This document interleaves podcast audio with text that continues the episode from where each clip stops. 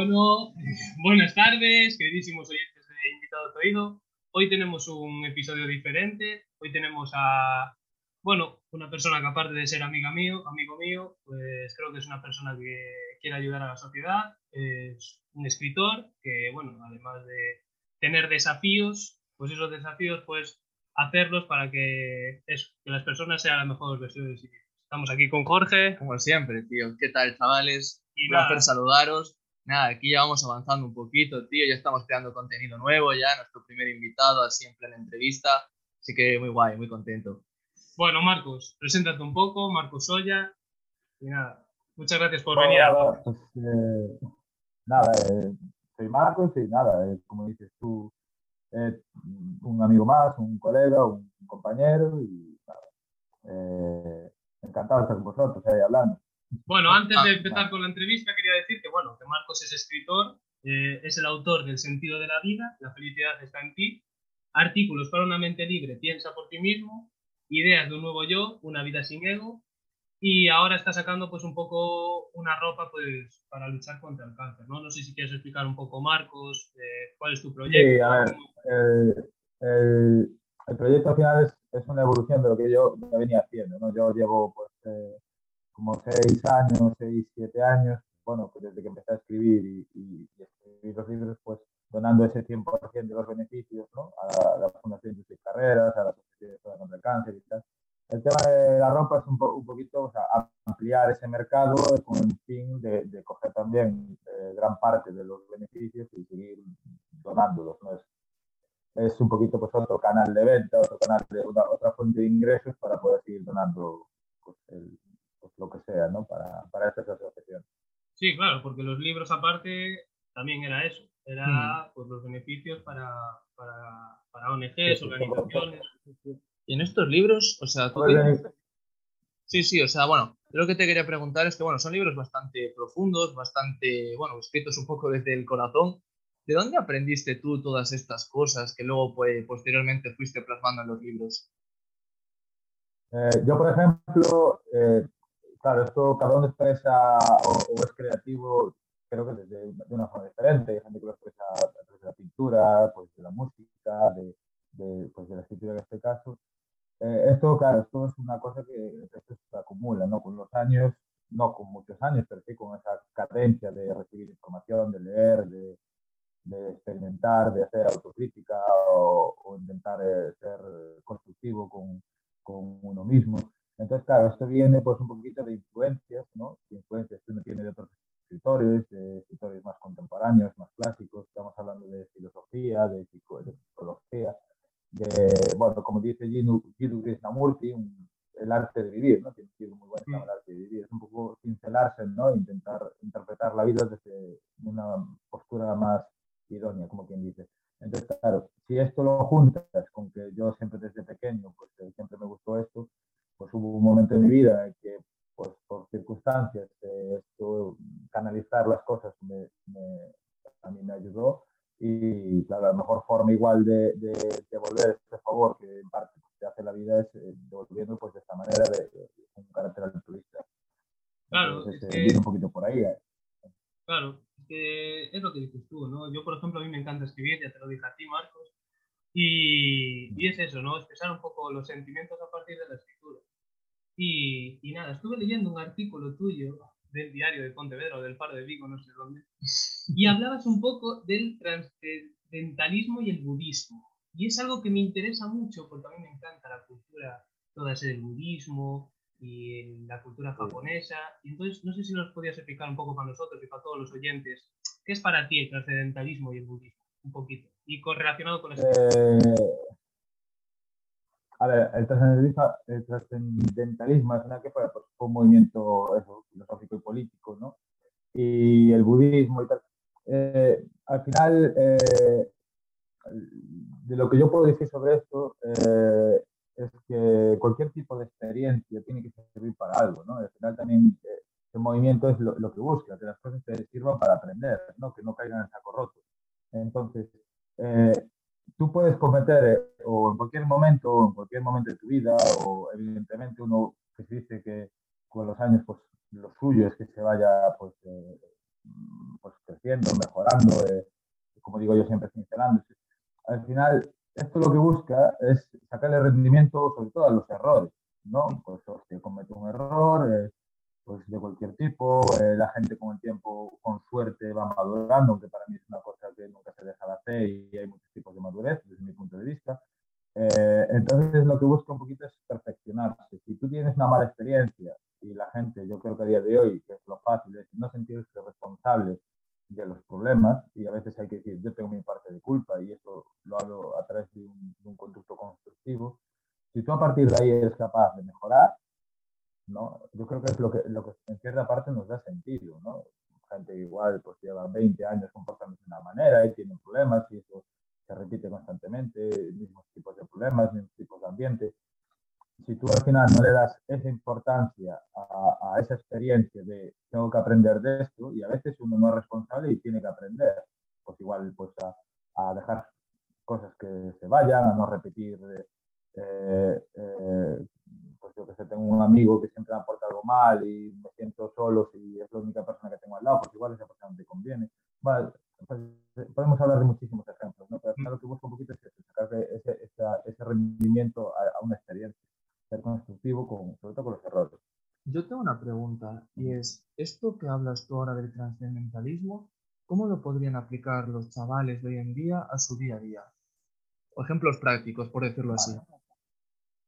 Vale, el, el, problema, el problema que yo veo, y creo que es una cosa que, que ha pasado siempre y que igual a, ahora pasa de otra manera, es que cada, cada uno tiene una idea del valor, ¿no? Entonces, cuando tú reconoces que te equivocas, que para mí es una de las cosas más difíciles que hay, mm. el, hay yo creo que hay una tendencia eh, que es, si yo reconozco que me equivoco, como que pierdo valor como persona, como que pierdo eh, cierto prestigio entre los demás. Entonces, si tú no te reconoces a ti mismo que te has equivocado, hay un problema. Hay un problema y evidentemente este movimiento no, no tiene, o, o este, pues sí, este movimiento pues no tiene, no tiene sentido ni surge. Entonces, a estos chavales, en una sociedad donde cada vez es más, quizá más materialista que nunca, a pesar de que tenemos más medios que, nunca, más eh, materialista, más incluso ya no con las cosas, sino con las personas, es muy difícil decirle a un chaval, eh, oye, sé autocrítico, eh, ubícate, intenta ser, intenta ser racional. Eh, no, no es que te tengas que sentir culpable, pero si quieres que eres responsable, joder, eh, no pasa nada por ser responsable de algo, pero construyes sobre eso. Entonces, cuando todo gira en dirección contraria, creo que a día de hoy es muy difícil convencer a alguien de esto. Evidentemente, si hay gente a la que le, le puede, entre comillas, eh, influenciar en el buen sentido, pero me parece muy complicado transmitir estos conceptos, claro, porque la, la, filosofía como que desde mi punto de vista, mucha matemática, mucha historia, mucho tal, pero en el instituto o en la educación nadie te enseña a vivir, nadie te enseña a ser emocionalmente inteligente, nadie te enseña a respetar, entonces, claro, es muy difícil instaurar ese tema, conceptos. Ese tema lo comentamos nosotros en el podcast pasado y yo te quería hacer una pregunta sobre ese tema si tú pudieras meter una asignatura más eh, dentro de lo que viene siendo eh, las clases, ¿qué asignatura meterías? Vale, eh, yo, eh, yo para mí hay una parte muy importante, ¿no? que digamos que, es, igual un aspecto que si se mejora pudiera, podríamos conseguir mejores resultados en otras materias, ¿no? lo que es la educación emocional, por ejemplo.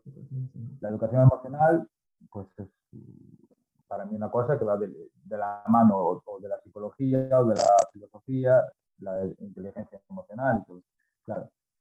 Eh, yo iría un poquito por ahí. Si tú, por ejemplo, en filosofía, lo único que haces es estudiar, que me parece bien, eh, a nivel teórico, eh, autores de hace no, no sé cuántos años, vale, eh, está muy bien en filosofía, es historia de la filosofía, está muy bien, pero nadie te enseña igual a, a pensar. ¿no? Por ejemplo, la serie, hay una serie muy buena y que tú, mucha gente conoce, que es la serie de Merlí, ¿no? Sí, yo la vi. La serie de Merlí, por ejemplo, eh, lo muestra muy bien, que es cómo él pone en jaque ideas, conceptos que tiene la gente a día de hoy, que tenemos todos, a través de, supuestos o de opiniones de filósofos más y menos contemporáneos, o más clásicos. Entonces, eh, yo iría un poquito por ahí, a enseñar a la gente a pensar. Y cuando la gente se acostumbra a pensar, eh, empieza un poquito a racionalizarlo todo. Y cuanto más racional, creo que mejor rendimiento en, cualquier aspecto. Es que yo cuando teníamos que buscar el primer invitado para entrevistar era Marcos, tío. O sea, yo creo que personas como él, como nosotros, que al final queremos, pues eso, aparte de entretenimiento, de humor, a poder ayudar a las personas, yo creo que eso de ayudar a las personas y intentar hacer la mejor versión en sí mismo. Estabais hablando de una serie que es Berlín, yo hablo por ejemplo de Kobe Bryant, que Kobe mm. Bryant dejó su legado pues un poco para eso, para que las personas consigan ser la mejor versión de sí mismas. Y hablando de Kobe Bryant, te quería preguntar una cosa, Marcos, y es que, aparte, estuve leyendo tu artículo y tu opinión, ¿qué es para ti el éxito? Tú que eres ahora entrenador de fútbol del, Club Deportivo Alcade y fuiste entrenador mío, mi segundo entrenador. Sí. ¿Qué es para ti el éxito? ¿Cómo es el proceso? Todo un poco bueno. Vale. Vamos a ver. El, éxito es, es, una definición como. Bueno, cada uno tiene una definición de lo que es el amor, la amistad, cada uno tiene una definición diferente. Para mí, y yo creo que con el paso del tiempo más, eh, más convencido estoy, el éxito es poder vivir tranquilo. ¿Vale? Empezando por ahí. Tener tranquilidad, tener estabilidad y ser consciente, ¿no? Poder vivir el momento bien, el presente, poder eh, vivir dignamente, ¿no? Empezando por ahí. Y todo lo que venga a partir de ahí que puedas disfrutar, pues bienvenido sea.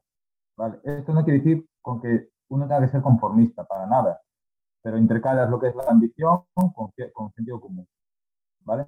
Entonces, eh, evidentemente que la vida te pone la oportunidad de, yo me, gusta entrenar, eh, tuve la, la, oportunidad de estar eh, pues con, con Jesús y de lo cual he aprendido muchísimo.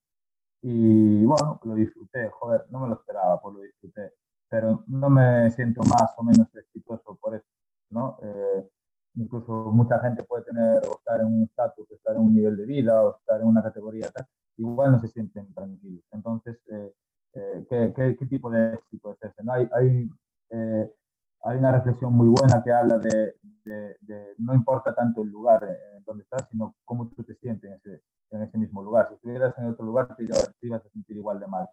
Entonces, claro, igual esos conceptos o, lo que tenemos por éxito, que, que, normalmente tiene un concepto, una definición más materialista, es un poquito lo que veníamos hablando hasta ahora, ¿no? De, de una tendencia eh, más consumista con, con, con, todo. Entonces, pensamos que el éxito es ser famoso, tener dinero, eh, y una serie de cosas que no están muchas veces en, tu mano. Están en, el azar y en el destino de cada uno, en ciertos tipos de fortuna y así. Entonces, eh, es una reflexión más que deberíamos hacer sobre esa, definición. Sí, pues yo la verdad es que estoy totalmente de acuerdo contigo, Marco. Yo creo que al final el éxito es lo que hablamos un poco nosotros en el podcast, ¿no? el éxito al final, yo creo que conseguir ser feliz ya, ser un, ya es un éxito. Y nada, otro tema que también es muy interesante y que, bueno, que también estuvimos hablando en el anterior podcast y tal, es el amor. O sea, el amor, personas como tú que son de autoayuda y tal, yo creo que está muy relacionado con las relaciones, el amor. Entonces, hablar un poquito de esto, ¿qué le recomendarías tú a una persona que está pasando por un mal momento en el tema? Ya sea relaciones, ya sea pues, con amistades, familiares. Eh, yo creo que eh, evidentemente en, la vida que y, nos resistimos a esto, ¿no? Hay momentos mejores, momentos peores y hay que naturalizar lo malo, como también somos, eh, estamos totalmente abiertos a, lo bueno.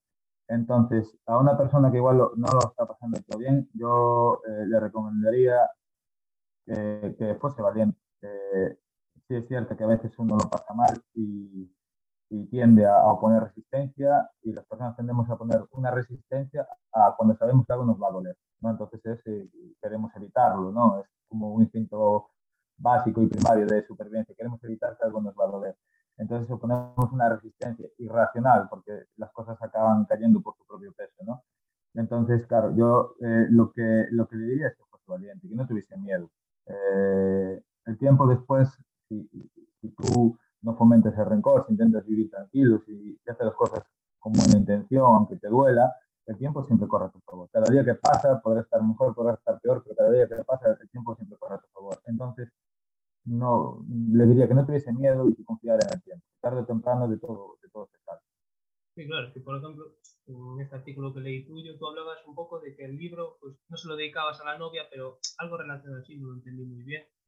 Y. Sí. Sí. sí bueno, fue, pero bueno, tampoco me quiero meter en tus temas personales, entonces no, lo digo un poquito así, como parecía en el artículo y tal. Sí. Pero. Ah, eso. Sí, estamos hablando en el amor, relaciones tóxicas. Tú, una relación tóxica, ¿qué recomendarías? Porque hay mucha gente que está en una relación tóxica y no es capaz de salir. Hay mucha gente que, no, no es, por mucho que sea su amigo o su familiar, no es capaz de abrir los ojos. Entonces, tú, vale. como un autor de autoayuda que quiera ayudar a las personas, ¿qué le recomendarías a esa persona de, los ojos? Yo diría, eh, una relación tóxica le puede suceder a cualquiera. Sí. Y, y, no hay que juzgar a la gente por eso, porque al final, eh, si eres, eh, si intentas ser o listo o, o, o, hablamos del movimiento del trascendentalismo y quieres aprender de eso, es una cosa que le puede pasar a cualquier, a, cualquier persona porque es una cuestión de madurez emocional también. Cuando hay una relación tóxica, eh, no hay un culpable o un responsable, son, son dos. Es decir, uno que hace y otro que se deja hacer, ¿no? Eh, si yo no soy capaz de poner tierra de por medio con una persona que igual no me está aportando lo que me debería aportar en la relación, yo no soy capaz de, de, pues, irme de ese, de ese, lugar, es que yo tampoco estoy bien. Y si tú, como pareja, eh, atormentas a la persona que tienes al lado, que tampoco estás bien. O sea, están, están sucediendo do, dos cosas. Y después está eh, la interacción y los caracteres y, y todo esto, ¿no? Y, y, al final no deja de ser una, una, una, cuestión de gestión, de gestión de sentimientos y de emociones.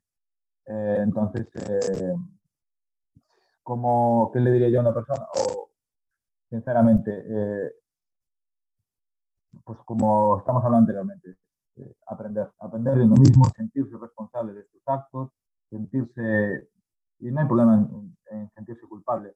Eh, a veces cuando te sientes culpable y te duele es cuando, cuando una persona a partir de ese duelo cambia, mejora, evoluciona. ¿eh? Pero si no, hay, si no hay algo que te hace sentir mal y uno está cómodo o, con esa zona de confort de no, yo vivo en esta perfección y yo no soy culpable de nada, normalmente te estancas. Entonces, si es una relación tóxica, no pasa nada. No pasa nada, todo el mundo le puede pasar. Pero a, a raíz de ahí tienes que ser autocrítico y decir qué, yo, qué, qué, he podido mejorar yo o qué podía haber hecho yo para que esto no sucediera así. Vale. Entonces, a partir de ahí es donde uno tiene que enfocarse. Yo tengo una pregunta.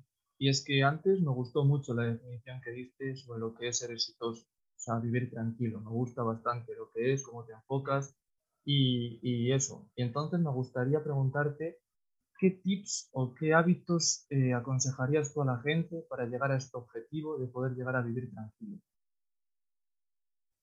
Vale, eh, yo no, rutina, tips, nunca he seguido ninguna, sinceramente. Eh, lo que sí he hecho, yo sí soy, no soy un lector extraordinario, pero sí he leído mucho y siempre me he visualizado yo en estos casos o cuando he notado que algo no me iba como yo pensé que, o pensaba que me debería de ir, siempre he buscado respuestas. Entonces, a pesar de que muchas veces se, dice que los niños están en esa edad de los porqués, eh, desde mi punto de vista, las personas no, no tenemos que dejar esa, esa, pues, ese comportamiento. Siempre tenemos que estar preguntándonos cosas, por qué están sucediendo las cosas, y sobre todo cosas que igual emanan de nosotros mismos. Porque igual algo no está bien conectado ahí dentro de nosotros y hay que ponerle solución.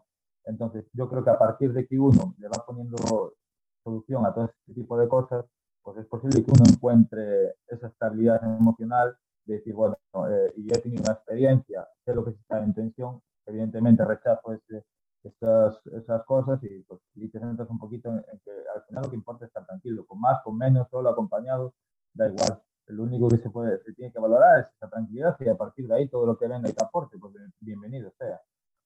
Oh, muy bonito. Es muy romántico. Este no, sí, sí, la verdad que... no, pero sí, otra cuestión que también quería hablar y creo que es bastante importante. ¿Y tú, Marcos, por qué crees que a la gente le cuesta tanto ayudar? Es que yo creo que la gente pasa por delante de un pobre que igual está pidiendo y pasan y les da igual, se les olvida los dos. ¿Por qué crees que a la gente le cuesta tanto ayudar a, a las personas? Somos seres humanos al final.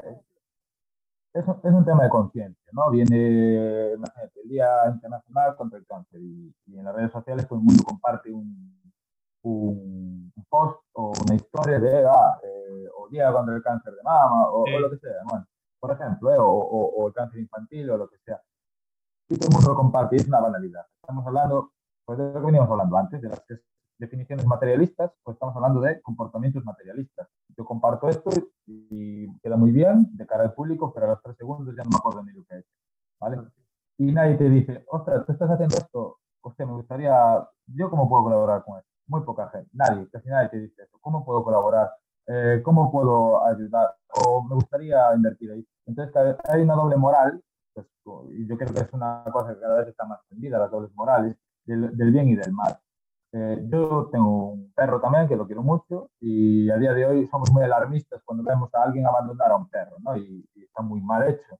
Pero después vemos a una persona en la misma situación y no le hacemos caso, ¿no? Como, por ejemplo, vale, muy bien, está bien, eh, hay que cuidar a los animales, por supuesto, yo estoy totalmente partidario de eso. Pero es que luego ves a, a un metro una persona en una situación desfavorable y, te, y te da igual. Y al final, claro, es como una moda y, vamos como pollos sin cabeza detrás de, este tipo de, de, modas, modas materialistas, porque al final a nivel sólido, a nivel sólido no, no, se hace nada. Yo comparto un post de, Día contra el cáncer infantil, muy bien, vale, pero a los tres segundos no he hecho nada, ni compartiendo ese post he hecho nada. Que no digo que esté mal hecho, cada uno lo hace a su manera, pero es más decir, pues yo, pues joder, pues me voy de vacaciones, por poner un ejemplo, con mil euros, joder, pues de esos mil euros, 200 lo mete una, en una protectora de animales y me voy con 800 vacaciones. Eso no, no, no, le, no lo hace nadie. Lo hace una minoría. ¿no? O pues eh, ponemos el ejemplo pues de, de pues, no, el simple hecho de ver a una persona pidiendo por la calle, pasar por al lado de ella y que te dé igual. O sea, que a los dos minutos ni le hayas mirado ni le hayas hecho O sea, yo creo que las personas han perdido esa sensibilidad, esa sensibilidad de ver a gente que no tiene recursos y que, y que no pueden y que la gente pues pasa. Es un tema bastante interesante. Es que es así. La sociedad cambia así. Es así. Es así. Es, eh, tú vas. Eh, bueno, estamos hablando de que cada vez, os decía, que las nuevas generaciones iban a cambiar el mundo para bien y solo hay que ir por la calle y ver que un sábado a la noche, eh, cuando se hace el botellón, todo está hecho un, basurero por ahí adelante. Entonces, cada vez somos una sociedad que se centra más en, cierto, en la ecología, en el reciclaje, y todo sigue igual. O sea, creo que es más un espejismo más que una, algo real. Creo que somos, las personas somos bastante pocas. Pero bueno. Sí, Depende también. Es, difícil. Sí. Es difícil, porque el mundo es igual. claro, es difícil, no, es difícil estar todos los días ayudando es difícil, joder, es muy complicado, además en los tiempos de a día de hoy, pero un poquito, un poquito cada uno. Es que ¿eh? yo lo que pienso es que las personas tienen tantos problemas en su vida que les cuesta ayudar a otras personas. No tienen ese tiempo para poder ayudar a las personas o no tienen como ese chip o están todo el día pensando en sus Yo lo veo normal. Yo lo veo normal, pero que también creo que hay gente que tiene todo el tiempo del mundo y todas las facilidades del mundo y tampoco lo hace.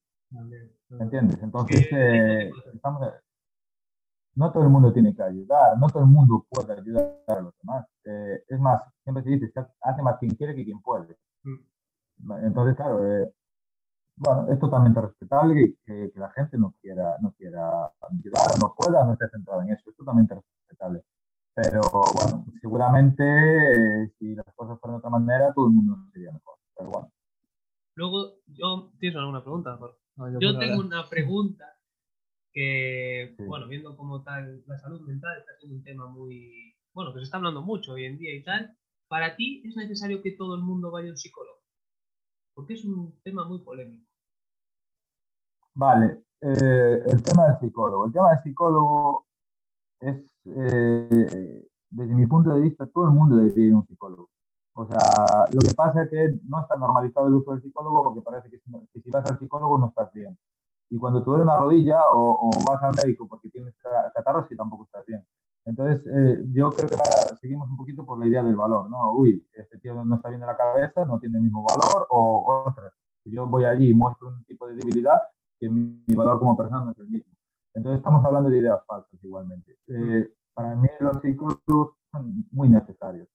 Eh, porque cada vez, y evidentemente es una cosa que va en aumento, cada vez hay más enfermedades psicológicas, más depresiones, más problemas de eh, calidad en lo que es la gestión emocional, eh, cada vez hay más, eh, creo yo, más tipos de maltrato, más tipos de, de violencia eh, en los colegios, con los profesores, con los mismos alumnos, bullying, faltas de respeto de padres a hijos y hijos a padres muchas veces, que luego en fútbol, por ejemplo, vas a un campo de fútbol y los adultos son los primeros que montan el pollo con el árbitro. Entonces, claro, dices tú, no es una cuestión ya de edad, es una cuestión ya de, de, de conciencia, de, las personas tenemos experiencias, tenemos traumas, tenemos momentos mejores y peores, pero como no nos duele la espalda o no nos duele y no vamos al dentista o lo que sea, pues como es una cosa que nos duele pero que nos afecta y no somos conscientes de ellos, pues lo obviamos. Pero para mí es muy, muy, muy importante. Todo el mundo debería ir. Claro, luego se refleja en el día a día, como dices tú. Es que es verdad, totalmente. Desde mi punto de vista, sí. Pues la verdad es que yo no tengo ya ninguna pregunta más que hacer. No, la verdad es que nos has metido un repaso que flipas. Encantado, la verdad. No, muy bien, muy bien. Bueno, Marcos, pues Ha nada, sido una buena acabamos aquí entrevista. la entrevista. Yo me despido también, ya como colaborador, así que bueno, muchas gracias. Encantado, Marcos, un placer. Nada, vosotros. Bueno, Marcos, para todos aquellos oyentes que nos están escuchando, pues nada, eso, que está sacando su propio proyecto, que es By Cancer, que es pues una ropa para dedicar a, a las fundaciones contra el cáncer. Y, y nada, bueno, tenéis sus libros, que los podéis comprar por páginas como Amazon y tal. Y nada, bueno, Marcos, si quieres dar un discurso de despedida para, para acabar la entrevista. Nada, discurso nada, simplemente que, que siempre que uno pueda echar una mano a cualquier tipo de, de cosa, ya sea un animal, una persona, una asociación, un amigo, un compañero, pues eh, igual muchas veces tenemos que aprender un poquito a escuchar un poquito más a los demás, no juzgar, ¿no? Y, y entender y empatizar y ayudar. No es una cosa muy, muy común o cada vez menos, pero deberíamos igual esforzarnos eso. No la es, no. pues eso. Bueno, Marcos, pues muchas Nada. gracias y nada, Muchas espero que te gracias. vaya todo bien. Muchas gracias. Chao. Venga, Muchas gracias. Chao, Marco. Un abrazo. Chao. Chao.